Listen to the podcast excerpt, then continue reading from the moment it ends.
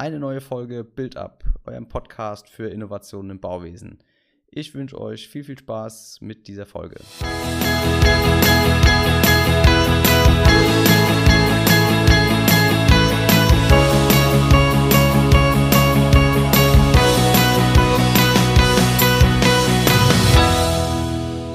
Ja, herzlich willkommen zu einer weiteren Folge des Build Up Podcast. Heute darf ich begrüßen Martina und Daniel vom Global Podcast. Herzlich willkommen. Hallo. Hallo. Ja, vielleicht stellt ihr euch einfach beide mal kurz vor, ähm, was ihr macht und wie ihr zu dem Podcast gekommen seid. Vielleicht erstmal ganz kurz.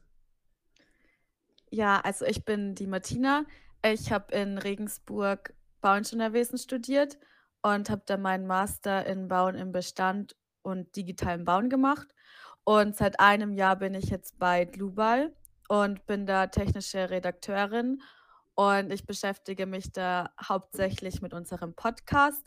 Und der Podcast ist äh, Digitales und Innovatives aus dem Ingenieurbau. Und wir wollen da eben über digitale und innovative Lösungen aufklären, aber wir besprechen auch gleichzeitig andere Themen, zum Beispiel Katastrophen, die das Bauwesen maßgeblich verändert haben. Da, also eigentlich jeder Bauingenieur kennt zum Beispiel die Tacoma Narrows Bridge. Über die haben wir schon mal gesprochen. Und zurzeit haben wir auch ganz viele Experten und Gäste. Und da warst du ja auch schon mal unser Gast. Genau. Und mit denen diskutieren wir dann auch immer über bestimmte Themen. Ja, spannend. Ja, dann stelle ich mich mal vor. Ich bin der Daniel. Ich habe an der TH Deggendorf meinen Bachelor gemacht, bin 2018 dort fertig geworden und habe meinen Master dann an der TU München gemacht. Und jetzt vor kurzem habe ich meine Masterarbeit abgegeben. Das ist natürlich ein befreiendes Gefühl. Ja, Ich freue mich, dass ich jetzt, Ja. dass ich jetzt endlich fertig geworden bin. Und bei Glubal, f- vielleicht verrät es auch ein bisschen mein Nachname. Ich heiße auch Daniel Glubal und der Nachname verrät das jetzt eigentlich auch ein bisschen. Bin eigentlich tief verwurzelt mit der Firma. Mein Papa hat das damals 1987 gegründet und ich bin dann halt, ja, sagen wir mal, wie ich einen Master angefangen habe, dann immer mehr in die Firma eingestiegen, habe dann immer mehr Bereiche übernommen und aktuell bin ich für unser Personal in Deutschland zuständig und kümmere mich auch um das Marketing und den Customer Support. Gefällt mir sehr gut. Ich bekomme sehr viele Einblicke und das Wichtige ist, dass ich diese Erfahrungen, die ich im Bauingenieurwesenstudium kennengelernt habe, dass mir die auch wirklich in der Arbeit bei Global weiterhelfen. Und über den Podcast, ich wollte damals schon immer einen Podcast über das Bauwesen machen. Ich wollte einfach Erfahrungen kennenlernen. Ich wollte aber auch meine Erfahrungen teilen, vor allem im Bereich BIM, weil darüber gingen auch meine beiden Abschlussarbeiten. Und da habe ich dann halt einen Partner oder eine Partnerin gesucht. Und dann mit der Martina bin ich dann fündig geworden und wir haben dann gemeinsam den Global Podcast ja, ins Leben gerufen und macht uns sehr viel Spaß. Wir lernen sehr viel und ja, bereitet uns jederzeit Freude, wenn auch Gäste, so wie du zum Beispiel, Ja. auch dabei sind. Genau, ja, vielen Dank. Genau, ich durfte ja auch ähm, schon Gast sein bei euch im, im Podcast. Und irgendwie, ich denke, wir haben letztlich haben wir ja auch ähnliche ähm, Ideen davon, warum wir so einen Podcast gestartet haben, um einfach, sag ich mal, einerseits uns selbst so ein bisschen weiterzuentwickeln und zu lernen, irgendwie, was es eben Neues in der Branche gibt, aber auch, ähm, sag ich mal, den anderen einfach so ein bisschen äh, zu zeigen, was es eben an Innovationen gibt, die man vielleicht nicht so im, im Alltag ähm, sieht und ja, auf jeden Fall sehr, sehr spannend. Und ihr habt ja dann auch ähm, beide den echten Weg des Bauingenieurwesens da eingeschlagen. Ich hatte ja bei mir schon viele Gäste, ähm, aber bisher waren da wenig Bauingenieure dabei. Es geht ja viel um Startups bei mir und da waren eben aus vielen aus anderen Branchen da. Von daher freue ich mich, dass mal zwei echte Bauingenieure da sind. Und ähm, die Frage, oder ich gehe ja immer so ein bisschen chronologisch durch, ne, was, was habt ihr gemacht, wie kommt ihr da hin? Ihr habt jetzt schon ein bisschen was erzählt. Vielleicht so nochmal einen Schritt zurück. War das Bauingenieurwesen für euch schon immer so ein ähm, Traumberuf oder äh, wie seid ihr so dahin gekommen? Ähm, also ich habe mich tatsächlich schon auch immer für Architektur und Konstruktionen ähm, interessiert. Und ich wusste auch damals nicht genau, ob ich Architekt werden will oder lieber Bauingenieur. Aber aus diversen Gründen habe ich mich dann doch äh, für das Bauingenieurwesenstudium ähm, entschieden und Gute ich bin Wahl, auch ja. sehr froh. Ja, ich bin auch sehr froh darüber, weil ich doch auch sehr gerne rechne Mhm. und lieber rechne als entwerfe. Mhm. Und ähm, besonders faszinierend finde ich halt einfach, dass man von so einer kleinen Idee, die man dann auf so einen kleinen Plan ähm, ja, verwirklicht, dass man solche riesigen Gebäude ähm, entwickelt, auf die Menschen dann einfach vertrauen und in denen sie leben und arbeiten. Und ich glaube, die meiste Zeit, in der man sich in Gebäuden befindet, zum Beispiel, schätzt man das gar Mhm. nicht, ähm, was eigentlich alles dahinter steckt und wie viel Verantwortung der Bauingenieur trägt, dass ja dieses Bauwerk nicht zusammenfällt. Und das fand ich eben sehr faszinierend daran oder finde ich immer noch faszinierend und deshalb, ja. Ja. Ja, das ist schon, finde ich, auch immer eine spannende Sache, ne? dass man eigentlich von, äh, wie du sagst, so eine Idee und dann auf 2D gibt es da irgendwie so ein paar Striche und dann, äh, sag ich mal, erschafft man wirklich irgendwas. Ne? Das ist schon einfach Ja. was, was Schönes an dem Beruf. Gut, Daniel, bei dir war es ja schon so ein bisschen in die, in die Wiege gelegt, vielleicht auch. Ähm, wie, wie war dann dein Weg dahin? Ja, ein bisschen war der Weg schon vorherbestimmt, aber tatsächlich wollte ich eigentlich Pilot werden. Also mich hat die Fliegerei schon immer fasziniert und auch diese ganzen Dokumentationen, die ich dann immer im Fernsehen gesehen habe. Und auch wenn wir selber geflogen sind, habe ich einfach mega spannend gefunden und habe mir eigentlich gedacht, okay, hey, Pilot, das wäre doch was.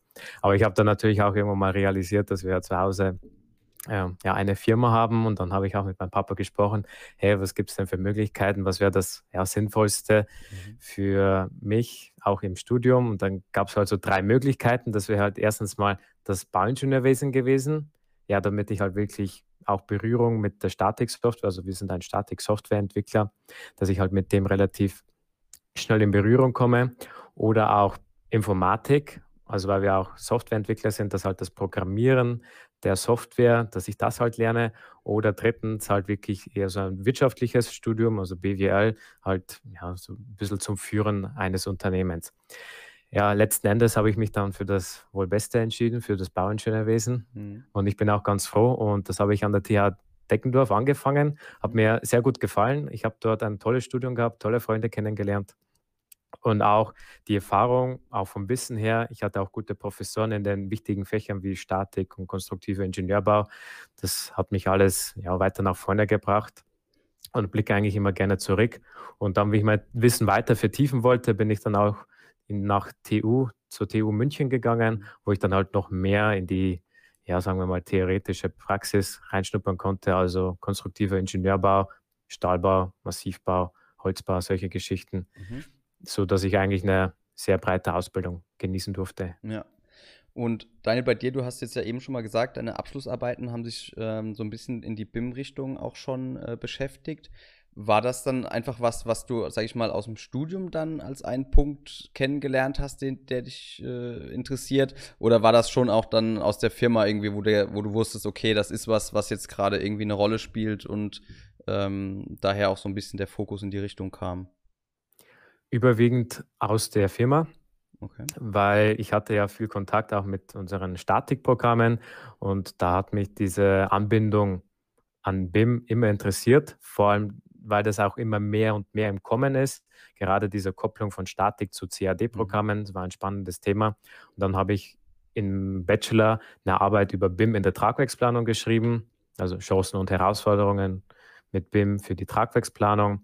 Und im Master habe ich das dann auch noch mal ein bisschen aufgegriffen und bin halt noch mehr in die Tiefe gegangen. Da hat es vor kurzem jetzt ein neues Austauschformat gegeben. Man kennt ja dieses klassische IFC, Industrial Foundation Classes. Und ähm, Nemetschek bzw. Skia hat ein neues Austauschformat ins Leben gerufen, das heißt Structural Analysis Format, also zugeschnitten auf die Tragwerksplanung und darüber habe ich meine Masterarbeit auch Okay. geschrieben. Ja, spannend. Und Martina, bei dir, in welche Richtung ist so bei dir das im Studium gelaufen? Weil irgendwie entscheidet man sich ja doch dann, zumindest nach dem Bachelor, irgendwann kommt ja so ein Punkt, äh, an dem man dann irgendwie so eine Richtung einschlägt. Wo ging es bei dir dahin?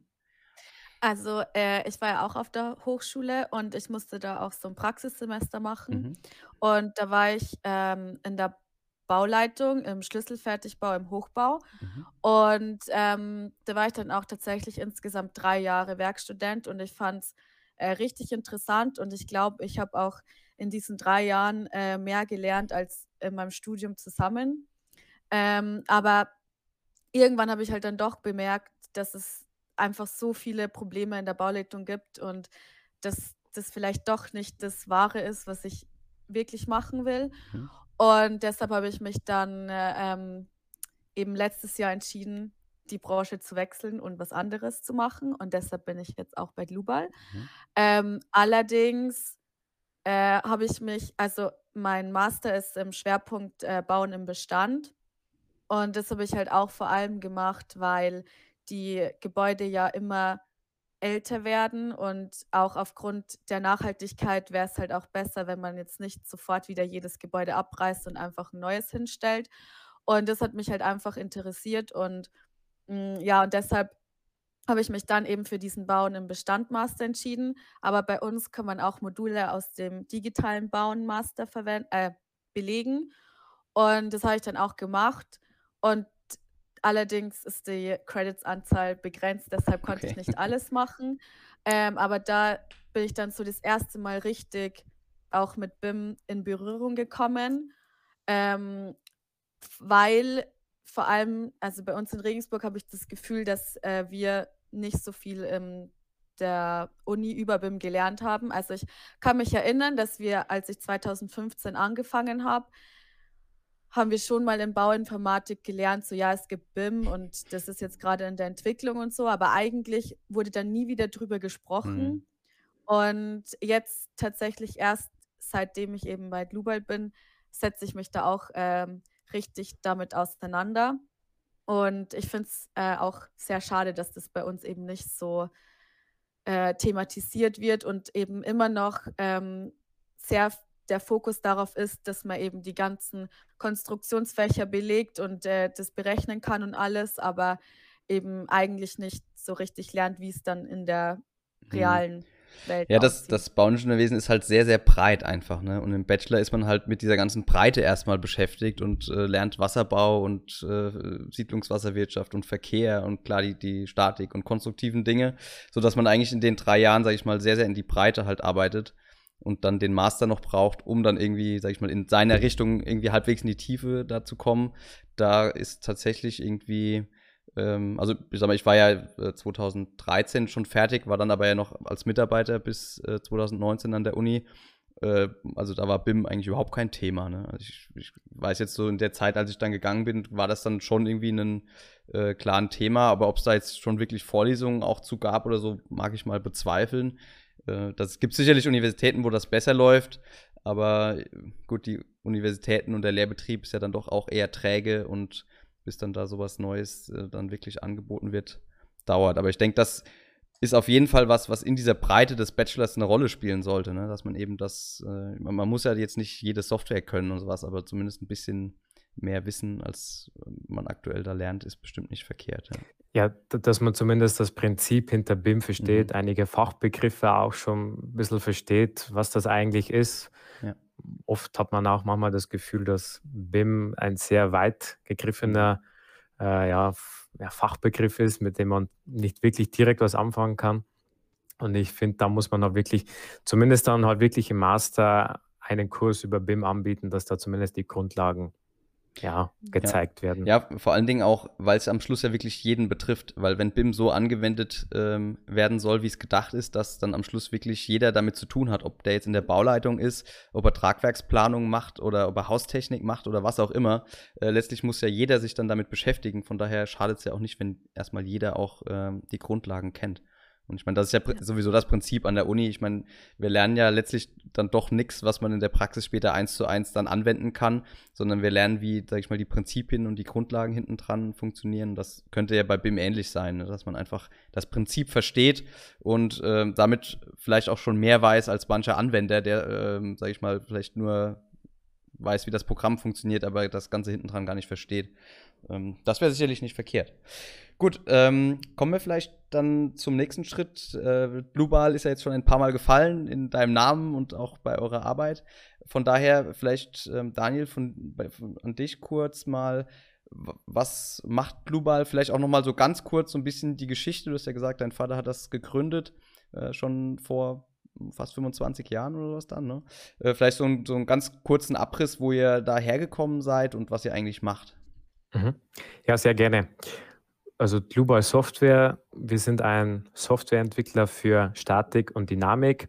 Und wenn wir über Statikprogramme reden, dann würde ich das immer so sagen, dass wir ja so das wichtigste Softwarewerkzeug eines jeden Ingenieurs oder Tragwerksplaners, Statikers sind. Gewisse Tragwerke haben eine gewisse Komplexität oder Schwierigkeit, lässt sich halt heutzutage nur noch mit Software lösen. Und wir unterstützen halt unsere Kunden, in dem Fall die Tragwerksplaner dabei. Und unser Unternehmen, das ist damals von meinem Papa 1987 noch zu seinen Studentenzeiten gegründet worden. In dieser Zeit, in den 80ern, da sind viele solcher Softwarefirmen äh, entwickelt worden. Das war also die Zeit, wo halt die Computer erstens mal die Power hatten, endlich mal so einige Ergebnisse auch wirklich in einer ja, in einer Zeit zu berechnen, wo es halt noch in Ordnung Nicht war. mehr mit Lochkarten, sondern halt Nicht mehr mit Lochkarten, genau. Und auch ein bisschen effektiver und bei weitem smarter wie jetzt so ein Taschenrechner. Und mein Papa, der war schon immer so relativ programmaffin, hat sich das Programmieren dort selber beigebracht und hat, glaube ich, auch eine Tätigkeit am Statiklehrstuhl gehabt. Und da ist er halt so in den, mit den Ganzen in Berührung gekommen und hat dann angefangen, Statikprogramme zu entwickeln. Und das ist dann mit der Zeit so gut gelaufen, dass er sich dann auch selbstständig gemacht hat und dass wir 1987 Global Software ja, äh, gegründet worden ist. Und mit der Zeit sind wir immer weiter gewachsen, haben auch unseren Hauptsitz, Hauptsitz also er hat in Dortmund studiert, haben wir nach Tiefenbach, nach, ja, in den Bayerischen Wald ähm, verlagert. Dort sitzen wir auch aktuell und sind mit der Zeit immer gewachsen. Wir haben jetzt neue Standorte hinzubekommen. Unter anderem haben wir auch in Prag, in Leipzig, in München, als auch in Paris und in Italien Standorte und haben mittlerweile um die 300 Mitarbeiter weltweit und kümmern uns wie, wie zuvor auch um die Entwicklung, ja, um den Vertrieb, aber auch um den Support unserer Statiksoftware. Das heißt also, die, die, ähm, das, der Kern ist die Statik, war sie immer und, und ähm, ist ja auch aktuell und wird sie auch bleiben erstmal. Also das. Genau. Ja, Also mit Sta genau, Statiksoftware verbinde ich halt die ganz normale Berechnung von Tragwerken, also auch nach der FE-Theorie, nach der FEM, also nach der finiten Elemente-Methode. Das ist ja eigentlich auch so ein, ein typisches Statikprogramm, was das kann. Wir können aber auch alle anderen Tragwerke, wie zum Beispiel Stabtragwerke, Flächentragwerke, von dem Holzbau bis hin zum Stahlbau, Stahlbeton, haben wir auch Lösungen parat. Wir haben auch einige Lösungen für Spezialdisziplinen, zum Beispiel den klassischen Membranbau können wir abdecken, Glasbemessungen können wir mit unserer Software durchführen. Wir können aber auch, was auch zunehmend ein Trend wird, Windanalysen durchführen und auch dynamische und äh, dynamische Berechnungen, aber auch Stabilitätsanalysen. Mhm. Also ein relativ großes Spektrum an Anwendungsbereichen, die ein Tragwerksplaner halt so in seiner Arbeit vorfindet, decken Ja. wir mit unserer Software ab. Also ich sag mal, vom, vom kleinen äh, Statiker, der vielleicht ein Einfamilienhaus äh, rechnen möchte, bis hin zu dann irgendwie großen, äh, sag ich mal, Industriebauwerken, die halt, ähm, sag ich mal, dann tiefergehende, nicht lineare Analysen vielleicht äh, be- benötigen und so weiter. Genau. Und wie kommt es dann dazu, dass dann, sag ich mal, neue Module entwickelt werden? Also, wenn du jetzt sagst, gerade irgendwie Glas und, und Wind, was dann nach und nach dazukommt, ist das dann einfach, weil ihr dann merkt, okay, die Kunden fragen einfach immer wieder danach und fragen, warum könnt ihr kein Wind oder warum können wir das nicht? Mhm. Und dann sagt ihr, okay, da, jetzt da wurden wir so oft gefragt, ne, da müssen wir jetzt was machen. Weil ich meine, Mhm. irgendwann muss man sich entscheiden, ne, machen wir das oder das? Also macht ihr Mhm. da große Analysen oder ist das wirklich einfach vom Kunden, wo ihr merkt, okay, da ist Bedarf? Ja, vorwiegend werden wir durch die Wünsche der Kunden angetrieben, weitere Lösungen anzubieten oder auch Neues zu entwickeln, Mhm. wie zum Beispiel auch ähm, die Windanalyse, was eigentlich so jetzt unser neuestes Programm ist, haben wir auch festgestellt, okay, es ist ein gewisser Markt da. Es gibt noch wi- nicht wirklich eine Lösung dafür, die halt eine Windanalyse berücksichtigt, aber diese ermittelten Windlasten auch wieder in die Statikprogramme als Windlasten überträgt. Sowas hat es auf dem Markt bisher noch nicht gegeben. Und da sind wir dann halt in Zusammenarbeit mit einem weiteren Büro in Entwicklung gegangen und haben dieses Programm auf den Markt gebracht und es ist auch sehr gut angenommen worden. Und das sind halt solche Erfahrungen, die man halt mitnimmt. Wenn der Markt reif ist, dann versucht man natürlich dementsprechend ein Produkt auf den Markt zu bringen. Also ja. meistens kommt dann von den Kunden immer, hey, habt ihr vielleicht das? Könnt ihr da vielleicht ein bisschen was machen? Und dann wägen ja. wir das natürlich immer ab. Wir bekommen ja extrem viele Kundenanregungen, Kundenwünsche und dann müssen wir das natürlich immer abstimmen. Okay, macht das jetzt wirklich noch Sinn? Mhm. Ähm, oder ist das wirklich nur ein Einzelner, der halt jetzt für den seinen Fall was braucht? Oder könnte das wirklich eine größere Mehrheit betreffen? Das muss ja. man natürlich immer abwägen, damit das auch eine gewisse Wirtschaftlichkeit hat. Und Klar. dann versuchen wir das dann umzusetzen. Gut, ihr habt natürlich den Vorteil jetzt ähm, gegenüber, sage ich mal, irgendwelchen Standalone-Lösungen, die vielleicht existieren, um eine Analyse zu, ähm, zum Wind zu machen. Aber ihr habt dann eben dadurch, dass ihr das, äh, sage ich mal, das Gesamtpaket liefert und dann das wieder weitergeben könnt an ein anderes Modul, um dann eben das ins Gesamtmodell wieder zu übernehmen, was bei eben so bei einer Standalone-Lösung dann vielleicht manuell passieren muss. Ne? Mhm. Ja, das ist auch so eine gewisse Programmphilosophie bei uns. Wir haben, ich sage, zwei Hauptprogramme. Das ist einmal Airstab, das mein, mein Papa damals auch selber entwickelt hat. Das ist halt hauptsächlich für Stabtragwerke geeignet, also für den klassischen Hallenbau, Fassadenbau oder auch für den klassischen Holzbau. Dafür ist das sehr gut geeignet. Und wenn wir dann eine Stufe weiter nach oben gehen, dann gibt es noch Airfam. Also das ist dann für ja, Flächentragwerke alles, wo halt Massivbau dabei ist oder auch Membranbau. Also überall, wo diese finite Elemente-Methode zum Einsatz kommt, dafür wird Airfam verwendet.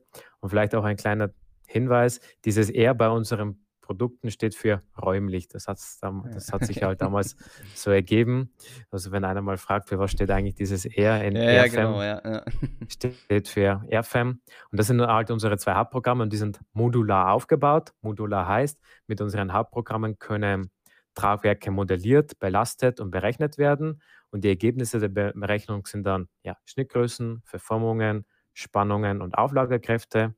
Und wenn ich dann die Bemessung, also zum Beispiel Holz, Stahl oder Stahlbeton bemessen möchte, dann verwende ich unsere Zusatzmodule oder unsere Add-ons. Okay. Und dann gibt es dann aber auch, sag ich mal, wenn es dann in die Richtung Bewährungszeichnung und so weiter geht, habt ihr dann eine Ausgabe, mit der, wo man dann mit anderer Software dann wieder, sag ich mal, in die, in die Zeichnung gehen kann.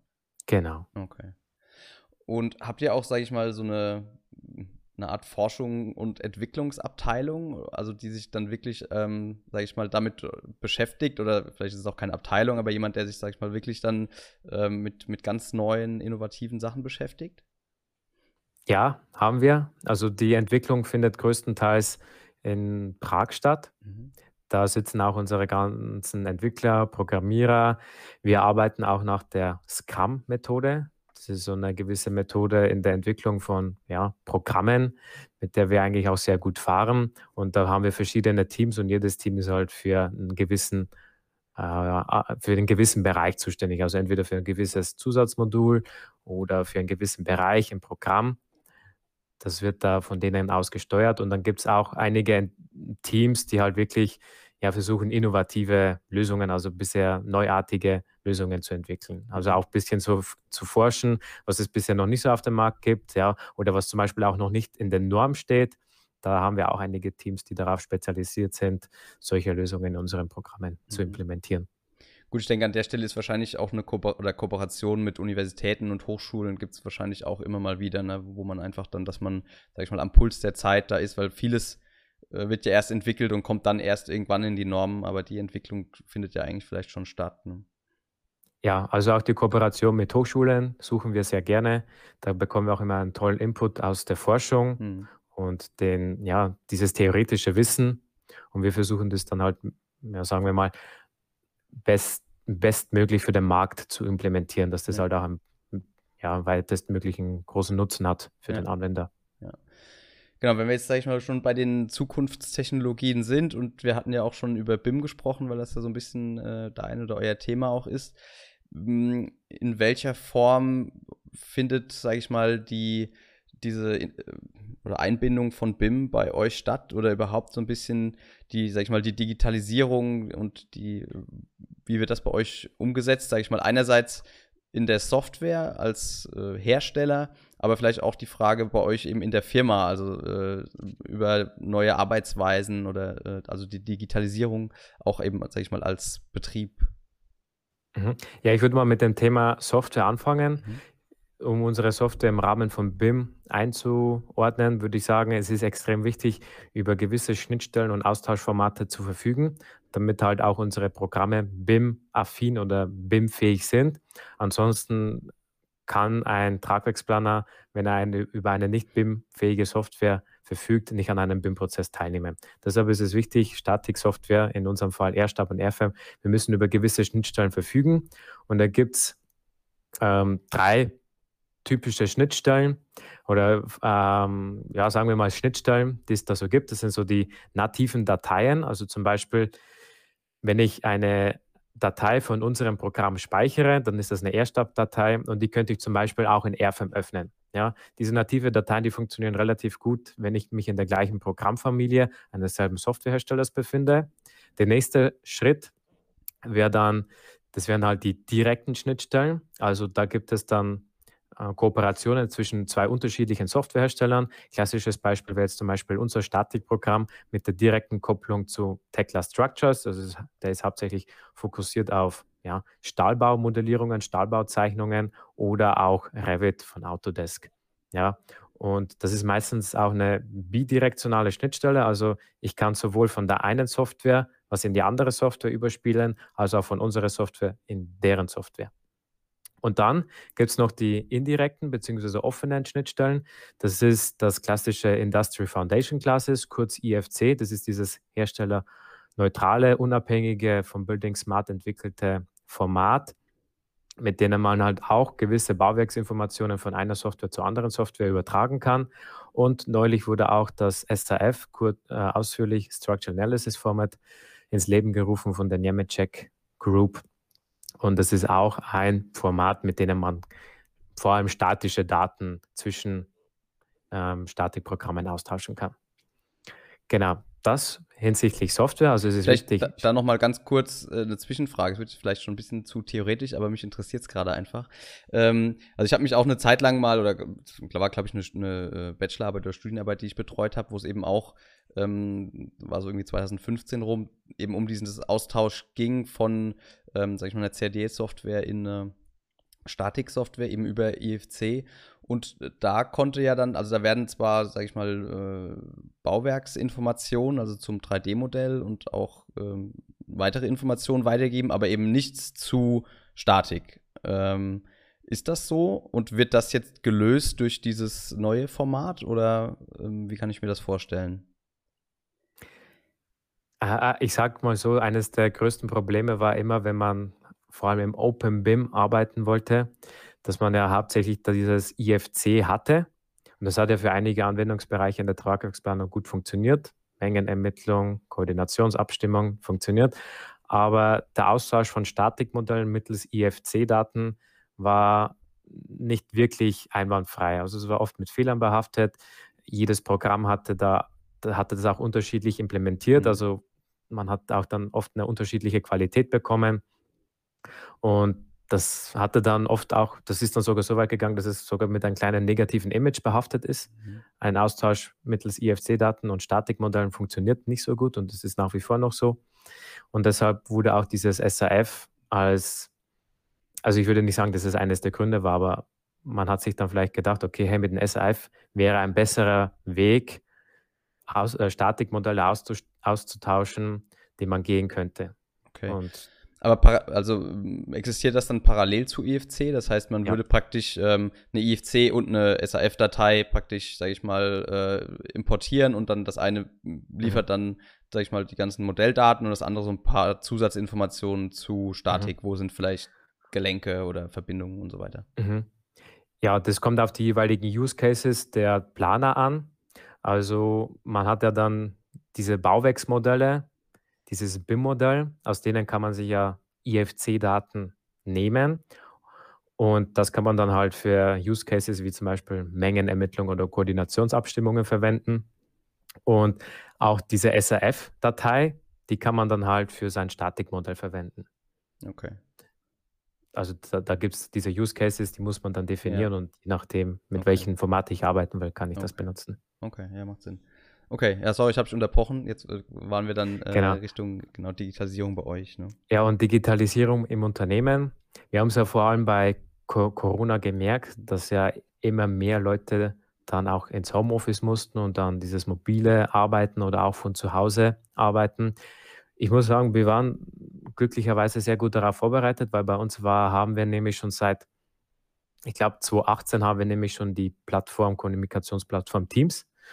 Da haben wir das alles relativ gut managen können. Wir haben auch unser eigenes entwickeltes Intranet, wo wir die ganzen Aufgaben auch gut managen können. Und vor Corona haben auch schon viele oder einige unserer Mitarbeiter auch schon von zu Hause gearbeitet, Vollzeit oder auch nur Teilzeit. Und deshalb waren wir eigentlich darauf auch sehr gut vorbereitet. Die äh, Software, sowohl Hardware-Ausstattung hatte jeder vorhanden und Mhm. deshalb sind wir mit dieser Situation sehr gut klargekommen. Und da würde ich sagen, okay, das ist auch so ein, ja, ein Trend hinsichtlich der Digitalisierung, dass das Arbeiten von zu Hause aus oder auch dieses mobile Arbeiten ein größerer Trend wird und gerade bei solchen Firmen wie Softwareentwickler auch relativ gut funktioniert. Klar, ich meine, also muss man eigentlich sagen, ne, wenn nicht bei den Softwarefirmen, äh, wo dann? Weil klar, da ist das Know-how da, sage ich mal, da kann keiner sich rausreden und sagen, ich weiß nicht genau, wie das funktioniert hier mit, mit Laptop und Online-Arbeiten oder sowas, wenn man sich tagtäglich damit beschäftigt. Und ich denke auch, dass, sage ich mal, viel von dem, was jetzt in, in, während Corona mit Homeoffice und so weiter kam, ja auch vieles bleiben wird. Also ich denke mal, man hat einfach gesehen, dass mit dem Homeoffice funktioniert gut und ähm, vorher war vielleicht in vielen Betrieben dann doch immer noch ein bisschen, ähm, sag ich mal, voreingenommen oder es war gar nicht möglich, irgendwie zu Hause zu arbeiten. Und ich denke, da wird jetzt auch einfach viel bleiben, wo man gesehen hat, das funktioniert.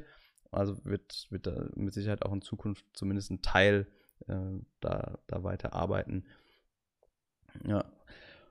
Okay, ähm, vielleicht noch mal so ganz kurz eine Frage zu, zum Nachwuchs oder Mitarbeitern. Du hast ja gesagt, du bist auch irgendwie da fürs Personal zuständig. Ähm, ich sag mal, man, ich kenne es aus der, aus der Baubranche, aber auch vielen, mit denen ich spreche, eigentlich aus egal welcher Branche man sich aktuell unterhält. Man hört eigentlich überall, wo bleibt irgendwie der Nachwuchs, ne? die, sag ich mal, die Alten gehen, gehen in Ruhestand und irgendwie kommt nicht so richtig was nach. Wie, sag ich mal, funktioniert das oder wie sieht es bei euch da aus und wie ist so eure, eure Strategie, da irgendwie den, den Nachwuchs, ähm, sag ich mal, anzulocken oder auszubilden und Mhm. Äh, Zur, zur allgemeinen Arbeitsmarktsituation der Bauingenieure muss ich ehrlich gestehen, dass es relativ schwierig ist, neue Mitarbeiter zu finden. hm, Oft habe ich das Gefühl, der ist wie leergefegt. Ja. Mm, Ich, ich, ich weiß leider nicht, an, an was das liegt, äh, muss ich ehrlich gestehen.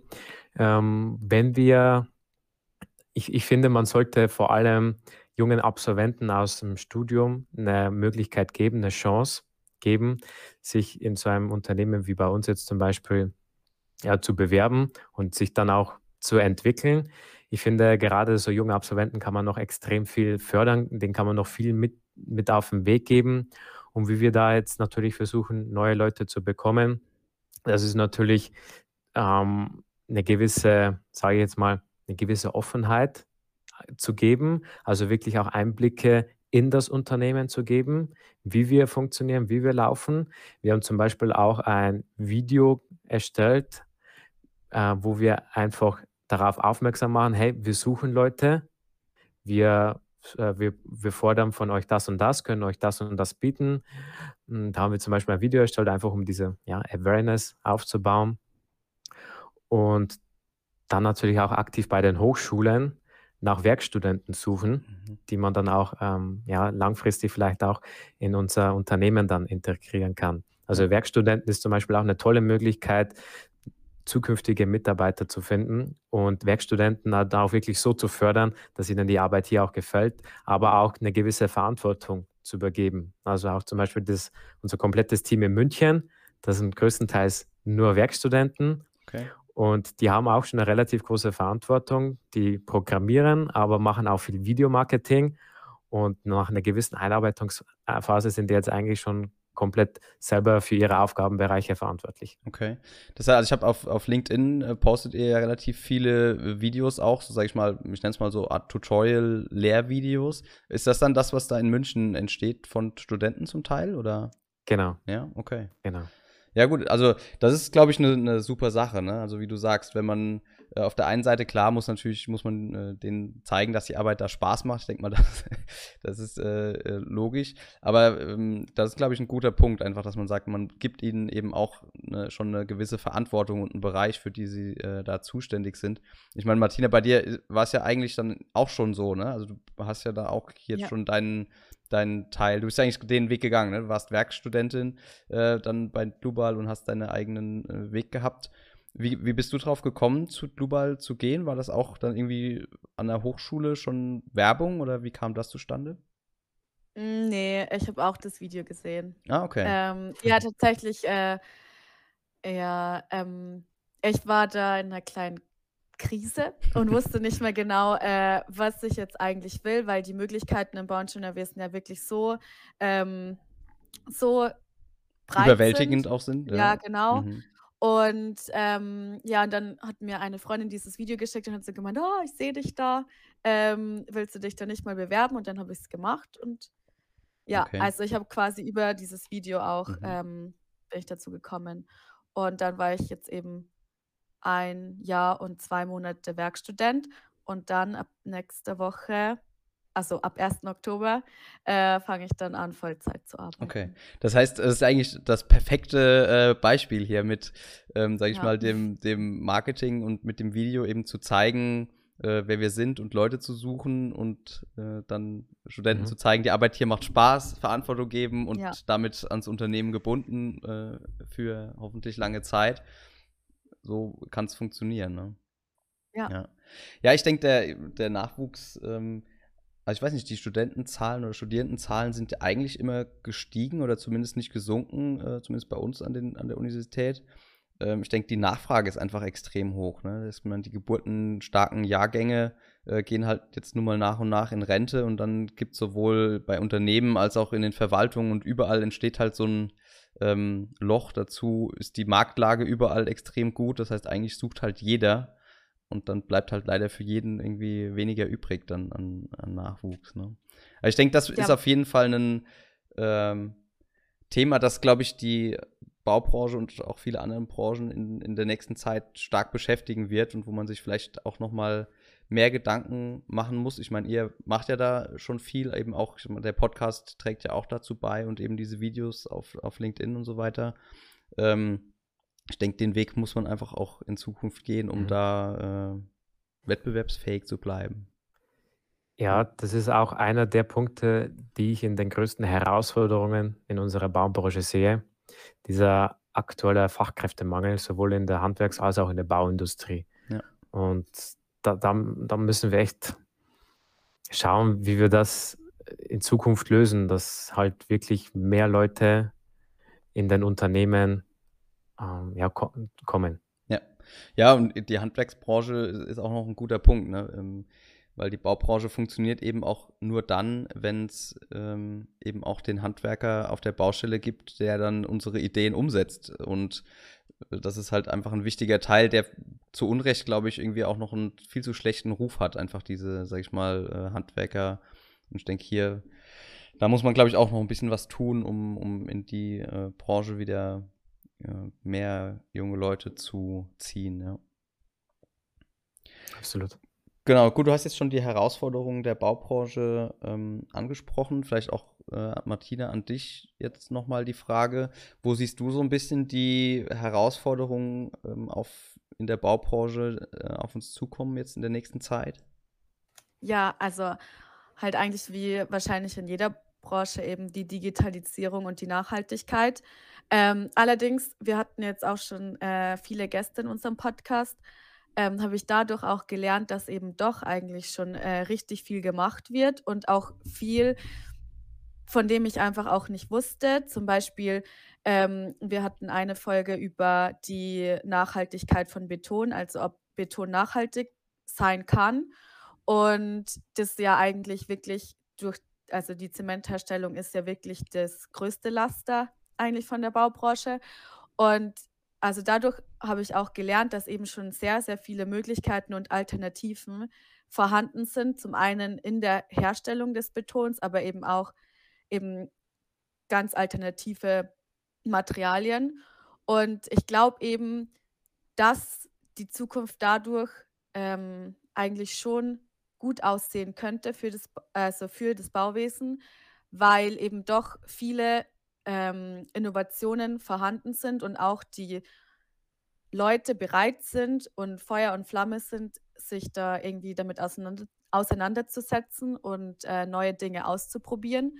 Und deshalb glaube ich, dass natürlich noch viele Probleme und Herausforderungen da sind, aber dass eben schon ähm, der Wille auch da ist, dass man das jetzt irgendwie ändert und ähm, versucht eben besser zu gestalten. Und also es ist ja einfach so, dass das Bauwesen ist halt einfach individuell und jedes Bauwerk sieht anders aus und deshalb können wir halt auch nicht wie in der Industrie schon so einen ähm, digitalen Ablauf, ähm, der nicht mehr durch einen Menschen äh, gemacht wird, äh, haben. Aber äh, wie gesagt, also ich glaube, dass sich das sehr positiv verändert und wenn man jetzt auch mal die Nutzungsdauer von so verschiedenen Bauwerken betrachtet, ähm, wäre es vielleicht auch gar nicht so schlecht, wenn man einfach mehr ausprobiert und dann eben auch mit BIM zum Beispiel arbeitet. Und auch wenn dann vielleicht der Bau minimal länger dauert oder so, eben auf die Nutzungsdauer gesehen ist es ja sowieso fast nichts. Und deshalb sollte man vielleicht auch in der Hinsicht dann einfach anfangen, sich das irgendwie zu trauen. Und natürlich macht man da wahrscheinlich auch Fehler und stößt da an seine Grenzen. Aber dadurch kann man halt wirklich lernen und dann eben nicht mehr nur sagen, so ja, das haben wir schon immer so gemacht, das machen wir jetzt weiterhin so, weil eben irgendwann das halt nicht mehr so weitergeht. Und ja, deshalb hoffe ich, dass sich das auch in der Hinsicht gut entwickelt. Aber ich glaube eben dadurch, dass alle bereit sind, ähm, sich dahingehend zu verändern, dass die Chancen gut stehen, dass sich das eben positiv verändert, aber dass es eben halt einfach noch ein bisschen Zeit dauert. Aber wie schon gesagt, eben damals 2015, als ich angefangen habe zu studieren, da haben wir eben nur BIM in einem Satz äh, erwähnt und jetzt eben ist es in aller Munde und es dauert eben einfach, bis man sich dahingegen ja. bisschen weiterentwickelt. Ja, ich denke, wie du sagst, ne, die, die Nachhaltigkeit und Digitalisierung ähm, ist, sag ich mal, war schon eigentlich lange ein Thema, aber das hat jetzt natürlich die letzten Jahre einfach auch nochmal extrem an, an Fahrt aufgenommen. Und ich denke, das ist natürlich schon auch einfach nochmal so ein, äh, ein extremer Beschleuniger, der halt auch ein schnelleres Umdenken einfach bei vielen Leuten äh, jetzt einfach ermöglicht. Ne? Viele Leute, die vielleicht vor zwei, drei Jahren noch gesagt haben, so, ja, schauen wir dann mal, ne? Und da hat sich jetzt aber dann doch noch mal viel getan, wo es, glaube ich, auch bei vielen so einen Schalter umlegt und sagt, okay, nee, wir müssen äh, wirklich jetzt was machen, sowohl in Digitalisierung, in, wo Corona vielleicht auch noch mal so ein, so ein äh, Boost gegeben hat, wo man gesehen hat, okay, es geht oder man muss eben. Und ich denke, bei der Nachhaltigkeit ist, ist das natürlich das Gleiche, ja. Und klar, was das, das Ausprobieren angeht, ist natürlich in der Baubranche irgendwie ein bisschen schwieriger. Ne? Wenn jetzt irgendwie so die Automobilindustrie, die baut halt einfach mal irgendeinen Prototypen ähm, und weil die, sag ich mal, einfach viel mehr Geld in diese Entwicklung einfach von sowas stecken kann, weil es halt dann am Fließband gefertigt wird. Und dann baut man mal ein paar Prototypen und schaut, okay, was haben wir für Fehler gemacht, wo geht's besser? Ähm, und ich glaube, da hast du eigentlich einen guten Punkt, ja, dass man in der Baubranche ähm, sich vielleicht auch ein bisschen mehr trauen sollte einfach, ne? Und nicht nur sagt, oh, hier neuer Werkstoff oder neue Methode oder Modular hier oder was es auch eben an, an neuen äh, Ideen gibt. Und dann am Schluss man dann doch sagt, naja, nee, das ist uns irgendwie zu riskant, wir bauen doch lieber wieder so, wie wir immer gebaut haben. Und wirklich mal sich so ein bisschen dieses ähm, Prototypen-Denken mhm. auch aneignet und sagt, okay, jetzt lass doch hier einfach mal einen Prototypen bauen und klar, da wird nicht alles perfekt funktionieren, aber äh, genau, und dann, ja. Ja, auch mehr Mut für neue Sachen. Also auch zum Beispiel der Holz, Holzbau. Ja, ja. das ist auch meiner Meinung nach äh, für die Zukunft des Bauwesens sicherlich förderlich, mehr mit Holz zu bauen. Mhm. Äh, Holz gibt es sowohl im Brandschutz her, als auch in der Tragfähigkeit, als auch in der Dauerhaftigkeit. Und da bin ich mir ziemlich sicher, wenn da noch mehr, wenn wir Planer noch mutiger werden, als auch die Bauherren, die Bauherren müssen auch von mhm. dem Werkstoff überzeugt sein, dann lässt sich mit dem Holz echt vieles erreichen, auch hinsichtlich Nachhaltigkeit, Klimaschutz. Ja. Es ist immer mit Holz eigentlich auf einem sehr guten Weg. Ja. Klar, ich meine, man ist halt, sag ich mal, auch als Planer oder so dann ja auch oft auch, ich meine, äh, es ist halt immer einfacher, das zu machen, was man kennt. Und gerade im Holzbau, da muss man sich dann vielleicht mit Brandschutz oder sowas, mit den Regularien, äh, ist vielleicht alles einfach ein bisschen schwieriger, als wenn man das in Mauerwerk und im Beton baut oder sowas. Dann hat man den Brandschutz schon erledigt, faktisch, äh, den konstruktiven zumindest. Und dann ist man natürlich mit Holz muss man einfach nochmal zwei, drei Gedanken mehr da reinstecken, ja, und sich vielleicht auch mit irgendwelchen neuen Regularien und Normen und Richtlinien da beschäftigen, was man jetzt äh, machen kann und ob es das schon zugelassen ist oder wo man vielleicht äh, eben auch nochmal was Neues ausprobieren muss. Ähm, klar, aber das braucht natürlich den Bauherrn, der das Ganze auch bezahlt und äh, sich dann eben auch dazu entscheidet. Aber wie ihr eben schon gesagt habt, ich denke, bei, bei vielen ist ähm, der Wille da, Neues auszuprobieren. Und ich denke, das lässt sich auch auf die Bauherren übertragen. Ähm, ich denke, da gibt es sicherlich auch viele, die einfach sagen, nee, ich will aber jetzt äh, einen nachhaltigen Bau haben, der, äh, sage ich mal, einfach wegen mir CO2 neutral ist oder sowas, wo dann der Planer dann auch einfach gefordert wird und sich was überlegen muss, ja, weil es einfach nicht funktioniert, vielleicht mit äh, dem, wie er bisher immer gebaut hat. Und ich denke, da ist, äh, denke ich, auch viel, viel Potenzial, ja. Ja. Gut, Daniel, was sind deine Punkte noch so ein bisschen? Ich meine, wir haben jetzt schon viel erschlagen gerade, ähm, wo du so ein bisschen die Herausforderungen siehst im Bau? Oder vielleicht auch, äh, also im Bau allgemein, aber vielleicht auch gerade so ein bisschen in, in, eurer Branche dann der, der ähm, Software? Nach wie vor, wie ich schon vorher erwähnt habe, den Fachkräftemangel, mhm. auch in der ähm, ja, auch in der Erlangung neuer Mitarbeiter, wenn man gerade neue Experten sucht. Ähm, ich sage auch, dass ähm, man auch für neue Technologien neue Experten sucht und die gibt es zum Beispiel, die gibt eine Bauingenieurausbildung jetzt nicht wieder. Da müssen halt andere Bereiche aus anderen ähm, Studiengängen her und diese für ein Unternehmen zu gewinnen, das ist nicht einfach weil der Markt halt einfach sehr, weil der Wettbewerb einfach sehr stark ist. Und da muss man halt natürlich ähm, schauen, wie man die halt bekommt.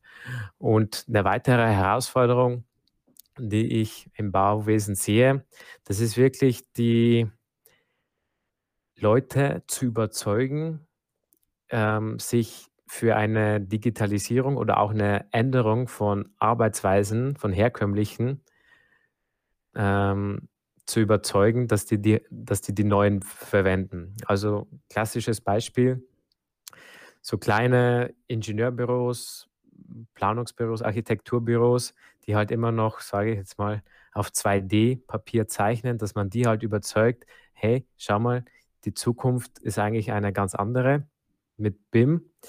Wobei man hier auch äh, berücksichtigen muss, wenn jetzt die sagen, okay, hey, ich komme mit dem eigentlich super zurecht, so wie ich das jetzt mache.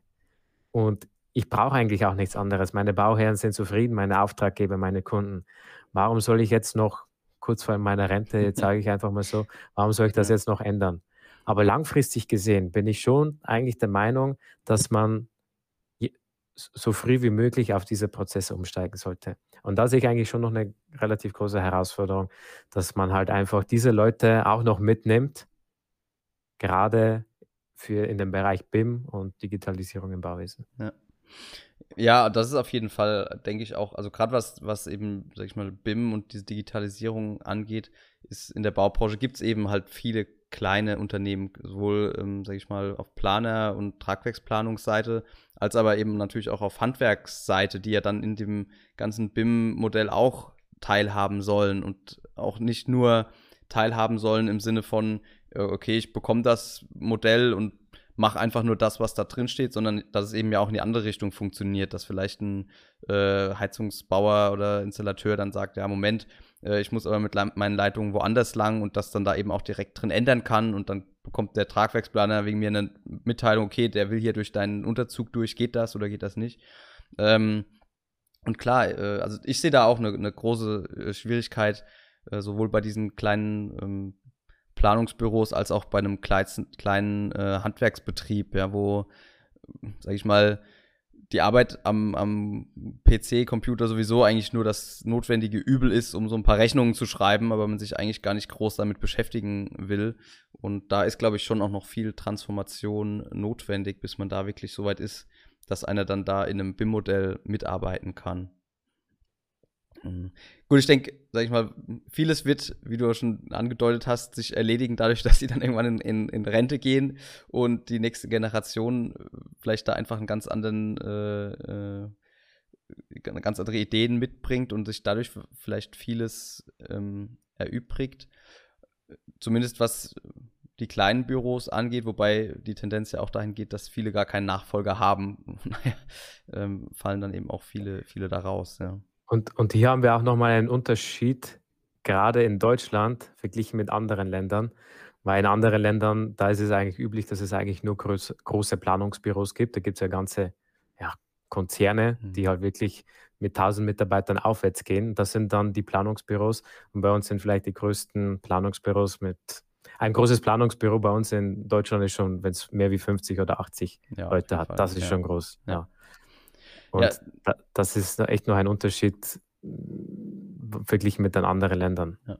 Was halt ein bisschen schade wäre, wenn's, wenn's, wenn dann letztlich das mal Fazit des Ganzen wäre, dass man halt sagt, ja gut, eigentlich haben halt diese kleinen Planungsbüros und so gar keine Chance, irgendwie das alles mitzumachen, weil so viel Neues kommt, dass eigentlich nur ein, ein großer Betrieb das alles schaffen kann. Und dass die Tendenz dann am Schluss doch dahin geht, dass die kleinen Büros, die finden eh keinen Nachfolger und ähm, dass sich dann doch wieder alles in sehr, sehr große Büros äh, und Betriebe da konzentriert. Also ich denke, das ist eigentlich eine ganz schöne Sache in Deutschland, dass es eben diese Vielfalt und vielen kleinen Büros auch noch gibt. Ja.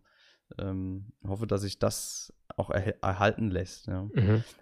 Ähm, was natürlich, sage ich mal, äh, da könnt ihr ja wieder praktisch euren Beitrag leisten, indem ihr so gute äh, Software herstellt, dass das kleine Büro die dann ähm, einfach anwenden kann. Ich meine, das spielt schon eine große Rolle, ja, ob ich halt eine Software aufmache und äh, das BIM, sage ich mal, mehr oder weniger einfach mit passiert, ja, oder, oder halt einfach zu verstehen ist, einfach nachzuvollziehen ist, dann schaue ich mir vielleicht ein paar Tutorial-Videos dazu an und weiß, was Sache ist oder ob ich halt irgendwie zwei Mitarbeiter irgendwie vier Wochen auf eine Schulung schicken muss, ähm, was ich halt einfach ein kleiner Planer dann eben mit zwei, drei Mann nicht leisten kann, während halt irgendein 80-Mann-Büro das natürlich machen kann. Ne?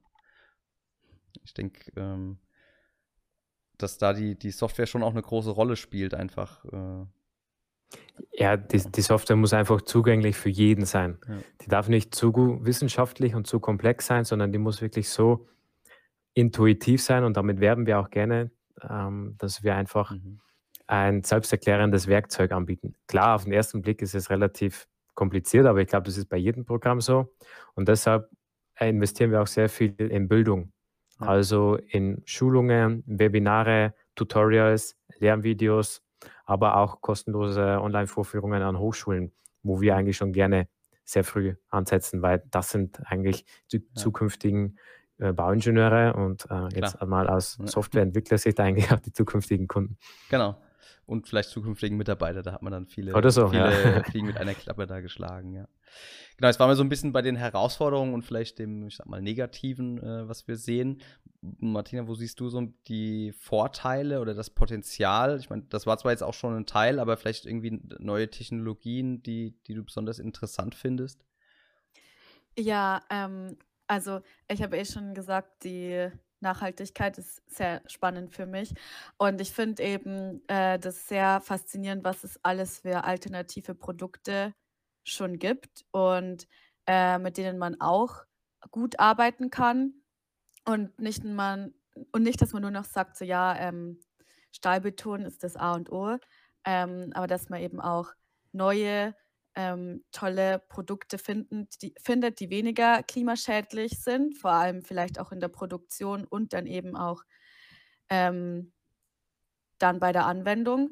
Aber ähm, ich glaube auch, dass KI ähm, sehr spannend ist und dass das uns auch sehr weiterhelfen wird, weil, äh, wie gesagt, wir haben jetzt auch schon viel über diesen Fachkräftemangel ähm, gesprochen. Und es ist halt aber einfach immer noch so, dass auf der Baustelle, das ist halt einfach körperlich harte Arbeit und ich verstehe, wenn junge Leute eher sagen, sie würden, sie entscheiden sich für irgendwas anderes. Ähm, vor allem, ich habe auch selbst äh, zwölf Wochen mal auf der Baustelle gearbeitet und das war ähm, schön und das war auch, ich habe da viel gelernt, aber ich war auch froh, als wieder vorbei war.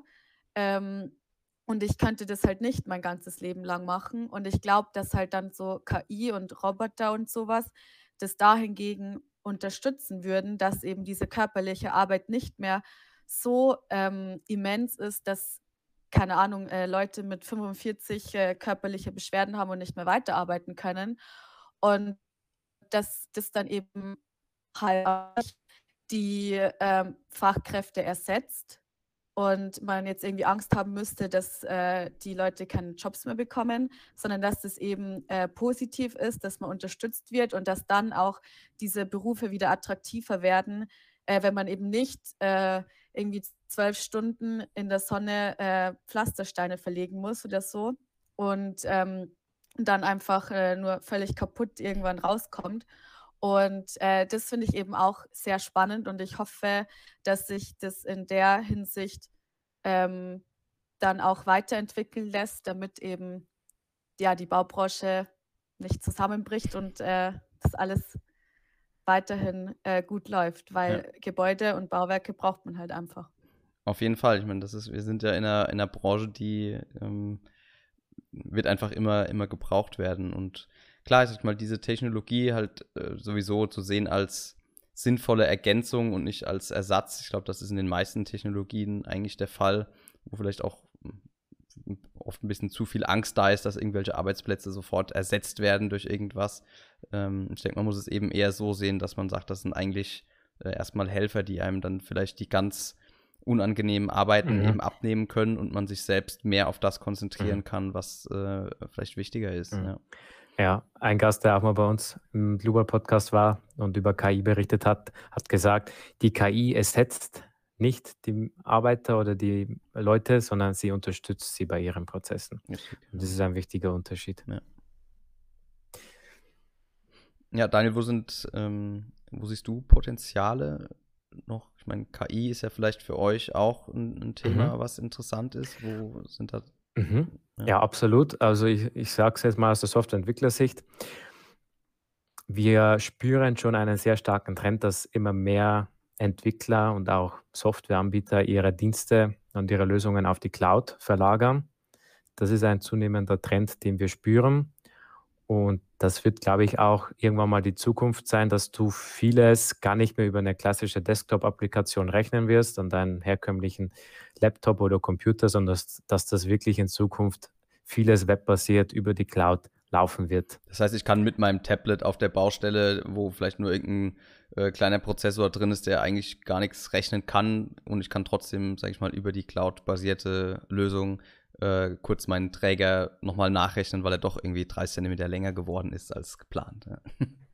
Ja, das kann ja. ich mir durchaus vorstellen. Ich glaube, es gibt da sogar einige Startup-Anbieter, vielleicht wirst du sogar besser wissen, die sogar solche Lösungen, solche Baustellendokumentationen mhm. per App anbieten. Ja, auf jeden Fall, genau, ja. Ja, da wo du halt einfach so ein Foto machen kannst und dann kannst du das da alles managen. Und wo ich auch noch einen sehr starken Trend sehe, das ist die Programmierung, auch dieses parametrische Entwerfen. Es gibt ja so unterstützende Tools wie Rhino, Grasshopper oder auch Dynamo, da wo du dir selber programmieren kannst und verschiedene Parameter festlegen kannst und somit eigentlich komplett frei in der im Entwurf von Gebäuden bist, was dir halt eine extreme Flexibilität bei dem Planen von Bauwerken gibt. Mhm. Und da sehe ich auch einen sehr starken Trend, dass die Programmierung auch für Bauingenieure und Architekten ein immer wichtiger Teil für ja, die Realisierung von Projekten sein wird. Und das spüren wir eigentlich auch als Softwareentwickler, dass immer mehr Bauingenieure auch Programmierer werden oder dass die Ingenieurbüros immer mehr Programmierer eigentlich einstellen, um ihre Prozesse zu optimieren, um eigene Lösungen zu entwickeln und auch Schnittstellen zwischen verschiedenen Applikationen zu schaffen. Also das ist auch so ein zusätzlicher Trend, den wir als Softwareentwickler spüren. Mhm. Ja, das ist interessant. Ich meine, die äh, Bauingenieure sind ja eigentlich traditionell, äh, ich meine, Konrad Zuse, der Erfinder des Computers, war ja. Bauingenieur, weil wir natürlich eben ähm, schon immer viel zu rechnen hatten und eben viele, viele Berechnungen und eben auch viele, sag ich mal, so, ich meine, das Parameterabhängige war ja eigentlich schon immer ein Thema, äh, weil wir natürlich oft eigentlich ähnliche Berechnungen durchführen, aber eben sich irgendwie eine Länge ändert oder eine Last ändert oder sowas. Und ja, das ist äh, auf jeden Fall, denke ich, ein Punkt, der, der spannend ist. Das ist vielleicht auch was, was im Studium auch so ein Ticken zu kurz kommt, grundsätzlich, ähm, dass man ein bisschen, wenn ich wie das bei euch war, ein bisschen mehr noch so ein paar Grundlagen zum Programmieren lernen müsste. Ähm, ich, ich habe ja auch dann lange Studenten betreut und so und dann war schon einfach als sag ich mal, so ein Trend erkennbar, wo man gesehen hat, okay, Leute, die zumindest sich in Excel irgendwie mal ein kleines VBA-Skript schreiben können oder sowas, ne, oder einfach auch Excel gut beherrschen, die haben einfach einen riesen Vorteil ähm, gegenüber anderen, die das nicht können, weil man einfach viele Sachen deutlich schneller erledigen kann und, und auch äh, zum Teil auch einfach besser erledigen kann, ja. Ja, das ist, das ist spannend, dass das bei euch, sag ich mal, äh, als Softwarehersteller auch schon noch spürbar ist oder wieder spürbar ist, dass da ein Trend hingeht, ja. Ja, absolut. Also das merken wir wirklich, dass auch so einfache, sagen wir mal jetzt so einfache Nachweise, ja, also man braucht einfach nur die Ergebnisse des Programms und dann mache ich meine eigenen Handnachweise, die ich sonst immer auf dem Blatt Papier mache, möchte ich jetzt gerne programmiert haben. Mhm. Ja, also so solche Sachen, da spüren wir wirklich sehr stark, dass das immer mehr an Interesse gewinnt. Ja. Ich meine, die großen Architekturbüros, da ist ja, glaube ich, so dieses parametrisierte Entwurf sowieso auch nochmal ganz, was ganz Spannendes, irgendwie, wo dann äh, irgendwelche Verschattungsflächen oder sowas rein parameterbasiert dann, dann erzeugt werden. Ähm, das stellt natürlich auch so also mal an die Programmierung oder an, den, äh, an die Software natürlich auch nochmal ganz neue mhm. Anforderungen, ja. Wo dann, sag ich mal, ja. in, den, in, den, großen Büros natürlich viel noch als, einfach im, mhm. selbst passiert, weil das dort jemand kann. Aber wenn da natürlich auch dann die, die kommerziellen Softwarelösungen dann irgendwann, ähm, sag ich mal, was bieten, dass es auch die kleineren Büros ähm, anbieten können, ist natürlich auch mhm. spannend, ja. Ja, und das Ganze fördert ja dann eigentlich auch die, ja, um Prozesse halt zu automatisieren, aber dann auch diese hm, Planungen zu optimieren. Ja, Ja, also wenn ich verschiedene Parameter habe, dann kann ich diese auch so weit äh, trimmen, verändern, dass ich wirklich das eine optimale Ergebnis habe, abhängig von irgendwelchen Variablen. Ja.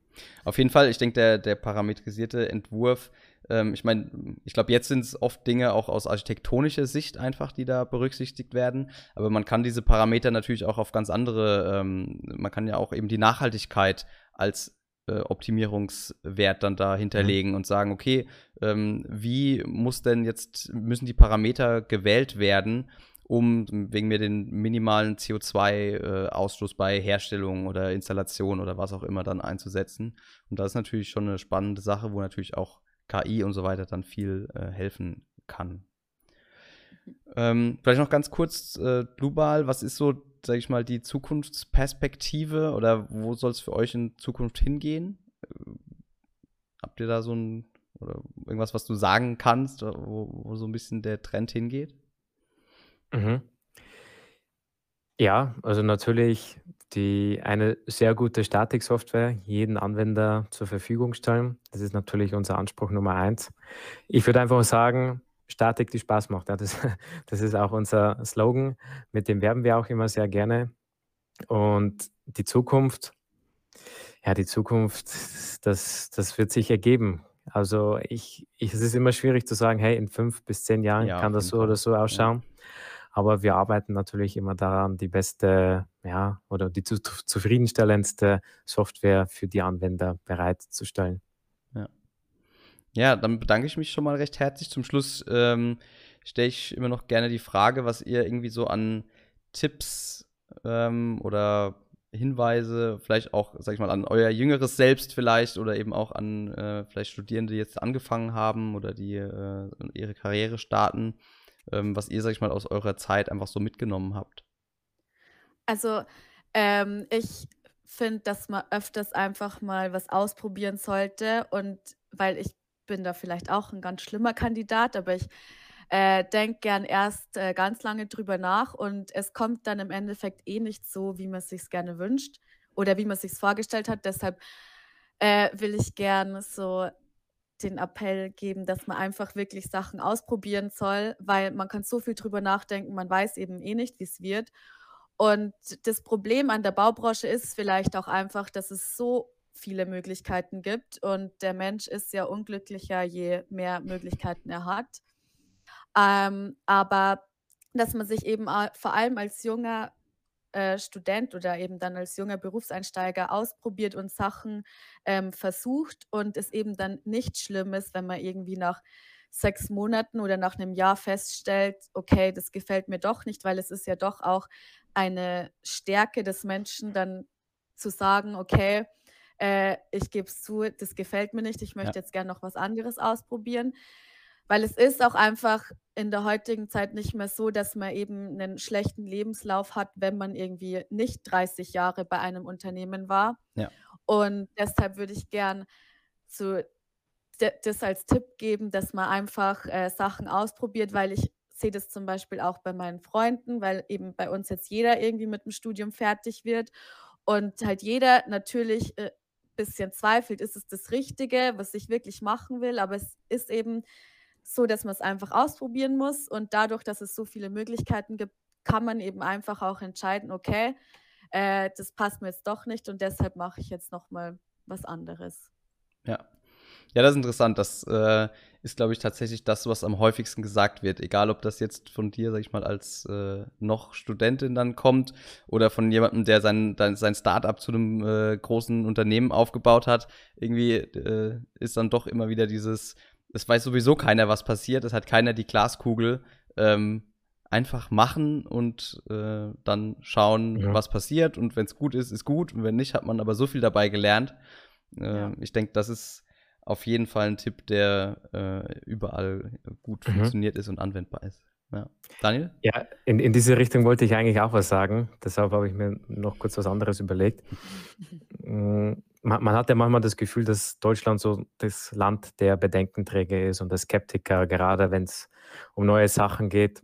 Und ich versuche diesen Leuten dann immer zu vermitteln, hey, das ist eine neue Sache, lass es uns ausprobieren und dann optimieren. Ja. Und ohne es auszu auszuprobiert zu haben, wissen wir nicht, ob das jetzt auch wirklich funktioniert hat. Und deshalb sage ich immer den Leuten, wer will, der findet Wege und wer nicht will, der findet Gründe. Und gerade für innovative, zukunftsweisende Leute, das sind eigentlich Leute, die immer Wege und Lösungen finden wollen zu irgendwelchen Problemstellungen, zu denen es bisher noch kein, äh, keine Lösung gab. Genau, und deshalb einfach mal offen sein für Neues, Mut haben und das mal vielleicht auch noch abgesehen von dem, ich finde Sprachen, wenn du Sprachen kannst, das ist so eine Bereicherung, gerade wenn du im Studium bist und du kannst gut Englisch, du kannst dich mit anderen internationalen Studenten verstehen und du lernst auch noch eine andere Sprache. Das ist so eine Bereicherung, das verschafft dir so einen riesen Vorteil, auch wenn du dann später beim Reisen bist oder auch vielleicht später im Beruf. Mhm. Du hast mit vielleicht internationalen Kollegen zu tun, weil ihr ein internationales Projekt betreut und du kannst ein bisschen die Sprache. Das ist ein unwahrscheinlicher Vorteil, weil das gleich viel sympathischer rüberkommt, wenn du mit deinen Kollegen in der gleichen Sprache sprechen kannst. Auf jeden Fall. Und Kommunikation ist halt nun mal ähm, eigentlich immer der Schlüssel bei allem und äh, wenn man da mitreden kann, äh, ist auf jeden Fall wichtig. Vor allen Dingen in der Welt, die ja immer internationaler und globaler wird. Ähm, ich sag mal, umgekehrt, wenn man kein Englisch kann, wird es wirklich auch schwierig. Also das ist bestimmt, äh, das ist auf jeden Fall ein sehr, sehr guter Hinweis, der sehr, sehr viel hilft. Mhm. Ja, vielen Dank euch beiden. Hat mich sehr, sehr gefreut, hat Spaß gemacht. Dankeschön. Danke. Vielen Dank, Moritz, hat uns gefallen. Tschüss. Ciao. Tschüss. Ihr habt tatsächlich die ganze Folge angehört. Vielen, vielen Dank dafür. Jetzt würde ich mich noch riesig drüber freuen, wenn ihr Feedback da lasst und natürlich subscribe, followed und so weiter. Dankeschön, bis zum nächsten Mal.